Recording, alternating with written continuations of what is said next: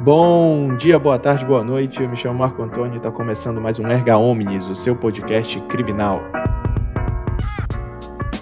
E para fazer parte da família Mastermind Criminal, você já sabe, é só entrar em contato conosco pelo Instagram, arroba mmcriminal, ou mandar e-mail para mmindcriminal.gmail.com. Então é isso, chega de papo e vamos para ação. Forte abraço e para cima deles!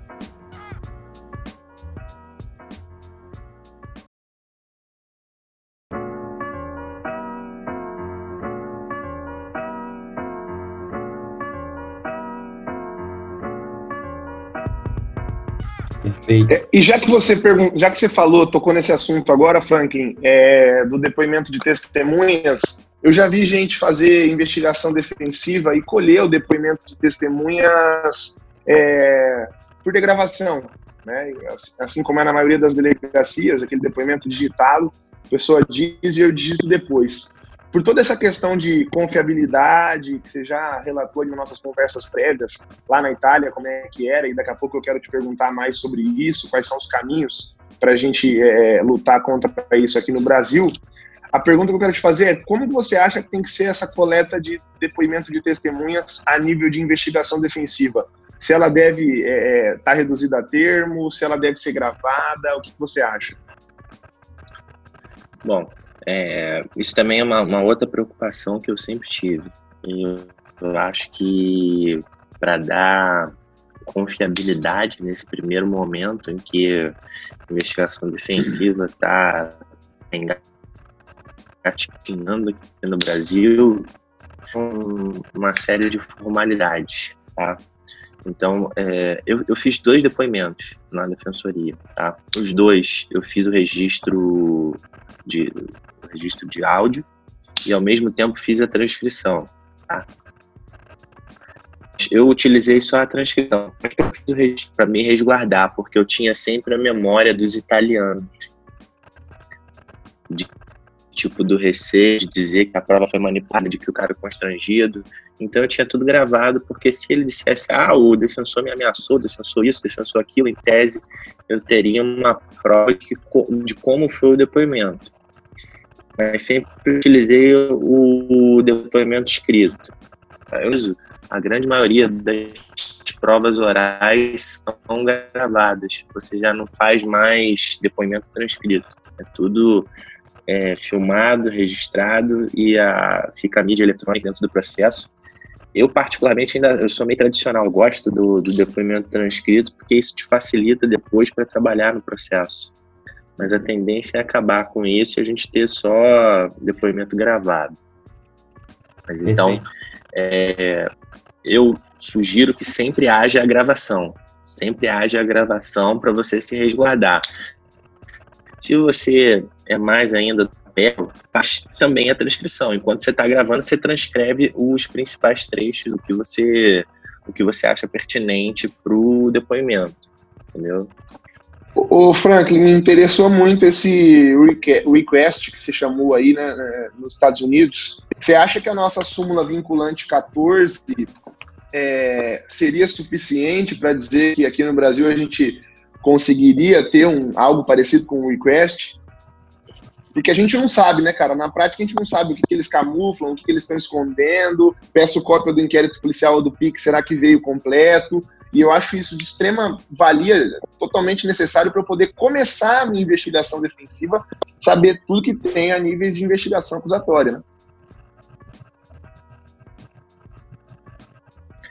Com certeza. É assim, tipo, acho que o, a súmula vinculante é o, o, o principal instrumental para isso. É óbvio que assim, ela fala todos os atos já documentados. Então, assim, certamente, porque isso é natural, se a gente agir, se a gente tivesse essa dinâmica, a gente agiria da mesma forma.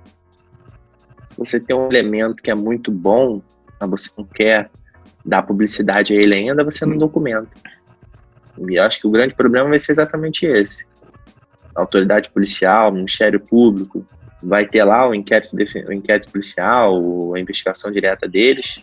Eles vão documentando primeiro o que eles acham que é pertinente, mas aquilo que era importante, eles podem segurar. E assim, a gente nunca vai ter um controle imediato do que existe ou do que não existe. talvez lá na frente, na relação processual, você até descubra, opa, essa prova aqui já existia desde lá atrás, por que o Ministério Público não compartilhou comigo? O que, que levou o Ministério Público a ocultar isso aqui desde antes? Entendeu? Mas é, é pode dizer que assim esse direito de, de acesso aos elementos já documentados, que está na súmula vinculante, que depois incorporou também ao Estatuto da OAB, isso vai ser um grande instrumental para a gente no, no cotidiano. Tá, legal, beleza. É, e aí eu queria assim já entrar num, num, num, ponto que é um dos que mais acho que causa interesse para a gente. A gente fez uma conversa prévia aqui, você já relatou sobre a realidade disso na Itália, que muito te frustrou. É, mas qual que você acha que seria o valor de aceitação é, da investigação defensiva e o que, que a gente pode fazer para caminhar é, na busca de uma aceitação? É, essa proposta do novo CPP, assim, eu estou vendo exatamente a história da Itália acontecer de novo. Por quê? É, a Itália partiu de um nada, você não tinha absolutamente norma alguma, veio o Código de Processo Penal e aí introduziu um único dispositivo nas disposições da atuação, dizendo o seguinte: é lícito ao advogado buscar elementos de prova no interesse da defesa. Ponto. Artigo 38. E a doutrina disse: olha, esse aqui é um instrumento da investigação defensiva. O advogado pode investigar, com base em um artigo do CPP. Aí foi aquela farra, beleza, vamos começar a investigar começaram a investigar. Tomaram a lapada lá do, do Conselho Nacional a nível disciplinar. Vários advogados respondendo por falta funcional, por inobservância de aspectos éticos, aí deu aquela refugada, ninguém mais quis investigar nada. Vem uma reforma em 2000 e aí altera drasticamente o CPP deles, introduzindo mais de 20 artigos, efetivamente regulamentando a investigação defensiva. Se você pegar a minha tese, lá no final tem um anexo são propostas legislativas que eu faço. Que, assim, eu acho que são essenciais para ter uma segurança da investigação defensiva.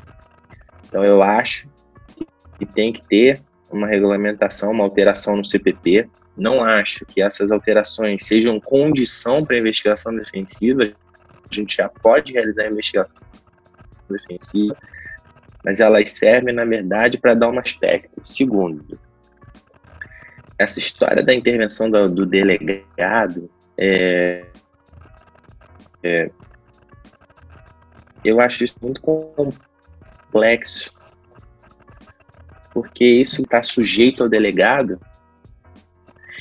E mais ou menos foi o que aconteceu se você pegar a lei do investigador particular. A lei do investigador particular diz que o cara não pode realizar investigação para atos de natureza criminal salvo se autorizado pelo delegado de polícia então, para mim, não, não, não, entendi isso. O cara não pode, mas aí se o delegado autoriza, ele pode. Mas se o delegado autoriza, qual é o nível de autorização? É somente dizer sim, você pode? Ou o delegado vai determinar quais atos o cara pode investigar ou não pode? E aí, se o delegado pratica ato dessa natureza, de determinar o, o direcionamento da investigação, ele está interferindo na investigação defensiva. Então, em última análise, não é uma investigação defensiva, é uma investigação do Estado, uma investigação do inquérito policial. Então, assim, a gente tem que estar fora. O Ministério Público está fora. Os caras fazem lá a investigação direta deles, sem participação da Polícia Judiciária, sem nada. Por que, que eu também não posso escolher elementos? Dentro de uma perspectiva ética, sem observar garantias, é óbvio que eu posso escolher elementos, faz parte do sistema processual, faz parte do meu direito à prova, faz parte da minha ampla defesa defesa, a convenção dos e-mails necessários. Então, assim, eu já tenho um cabedal de normas do qual eu posso em investigação defensiva. Por respeito aos colegas da, da, da Polícia Judiciária, pô, não se mete no meu trabalho, entendeu? Eu faço aqui eu vou analisar se eu vou compartilhar com você ou não. Então, é muito importante a gente acompanhar esse projeto do, do CPP, essa alteração do artigo 13, para tentar reformular a redação dele e deixar mais clara, mais transparente para o exercício da defesa. É, a defensoria vai entrar, quer dizer, já entrou, mas com outros eixos, É, alguém comentou comigo que o Luiz Flávio Gomes vai apresentar uma proposta de, de emenda ao projeto para inserir um capítulo de investigação defensiva. Aí é, é, é bom sempre acompanhar esses desdobramentos aí para ver o que vai acontecer. É, mas eu acho que o principal é, é, é, não depender da autorização do delegado de polícia, né? Porque isso já vai obstaculizar previamente ali. Com certeza.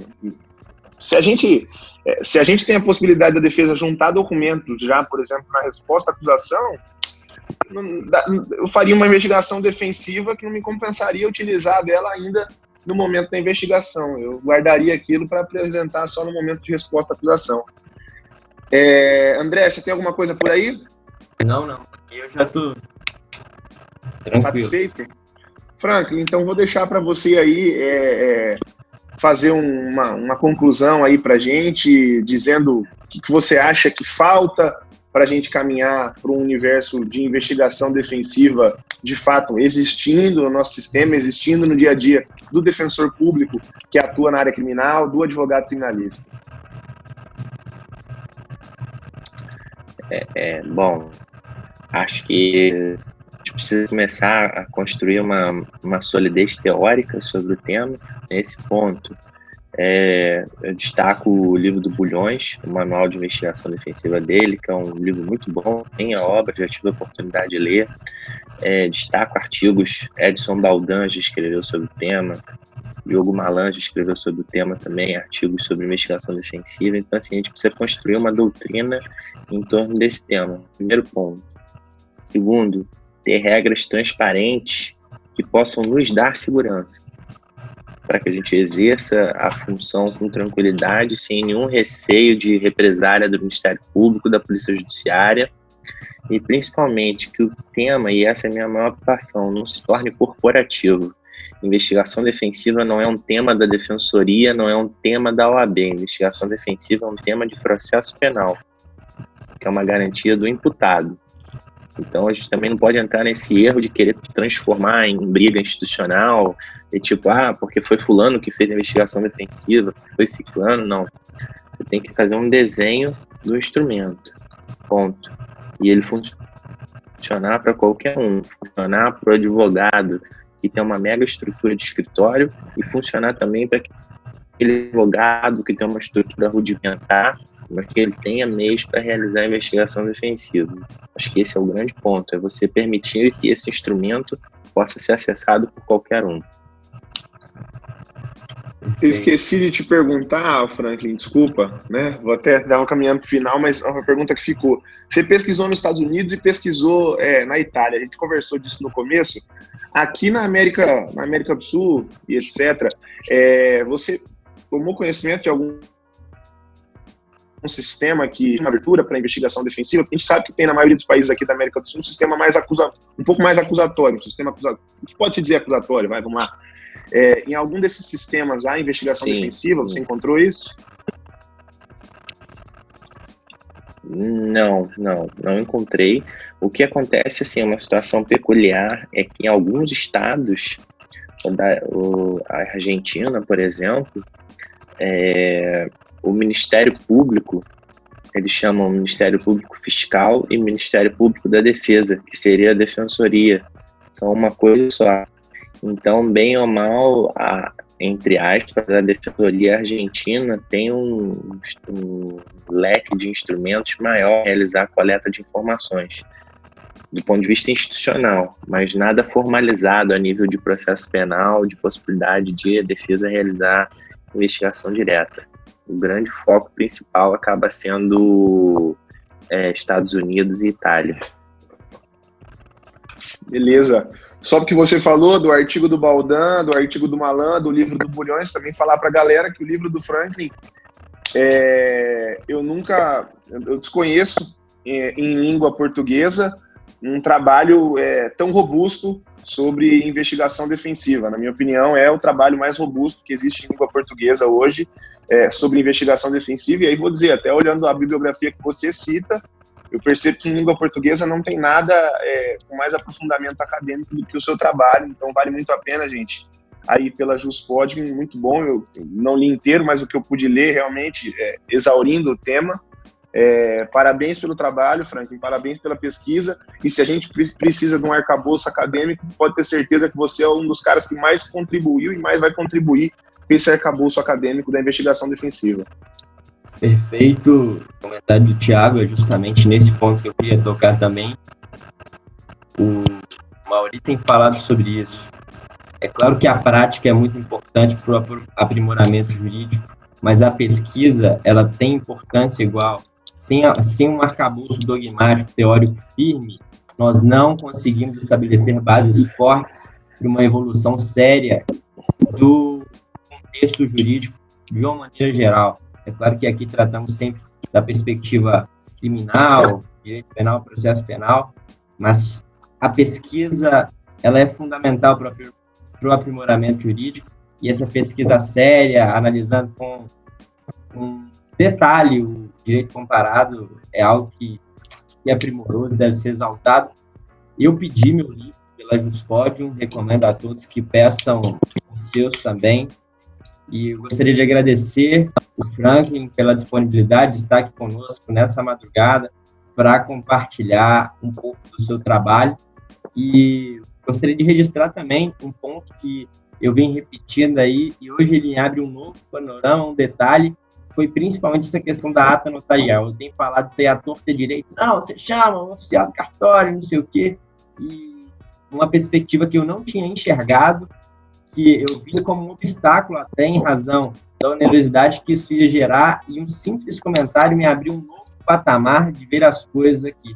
Agora eu já acho absolutamente retardado utilizar ata notarial, tô até me sentindo aqui, é, assim, mal por isso, mas, mas quero, quero dizer que foi uma grande contribuição e foi um privilégio estar aqui com você e aprender um pouco de toda dessa sua pesquisa. Meu irmão, obrigado demais a todos que estiveram presentes. Muito obrigado. Espero que instrumentalizem isso, tentem levar a efeito, ainda que com esse arcabouço estrutural, jurídico, rudimentar, tentem levar a efeito a investigação direta pela defesa, utilizando dado pelo, pelo, pelo, Frank, pelo Franklin. E vamos juntos, mais uma segunda-feira, tentando contribuir para esse mundo jurídico de uma maneira melhor e através da transmissão de conhecimento. Franco, obrigado a todos, muito obrigado. Tamo junto. Quer falar mais alguma coisa aí, meu irmão? Eu, sim, só queria agradecer as palavras do Tiago aí pela pesquisa, te agradecer também, né, pela, pela menção, é, a brincadeira até da ata, e assim, tipo, na verdade, é, aqui para mim também é sempre um aprendizado, porque conversando com vocês também eu, eu, posso perceber como é essa realidade da investigação defensiva fora da defensoria, e isso só tende a aprimorar ainda mais o, Instituto. Então é muito importante a gente ter esse diálogo. Contem comigo sempre que precisar, tá? Porque eu, antes de falar, eu gosto de aprender com o que vocês têm também a me ajudar, que vai sempre contribuir muito. Estou sempre à disposição aí para essas madrugadas, tá? Um abraço e boa semana para todo Valeu. mundo. Valeu, galera. Como eu gosto de dizer sempre, em mais uma semana, a defesa vai forte e para cima deles. Valeu, valeu, valeu. Boa semana para todo mundo.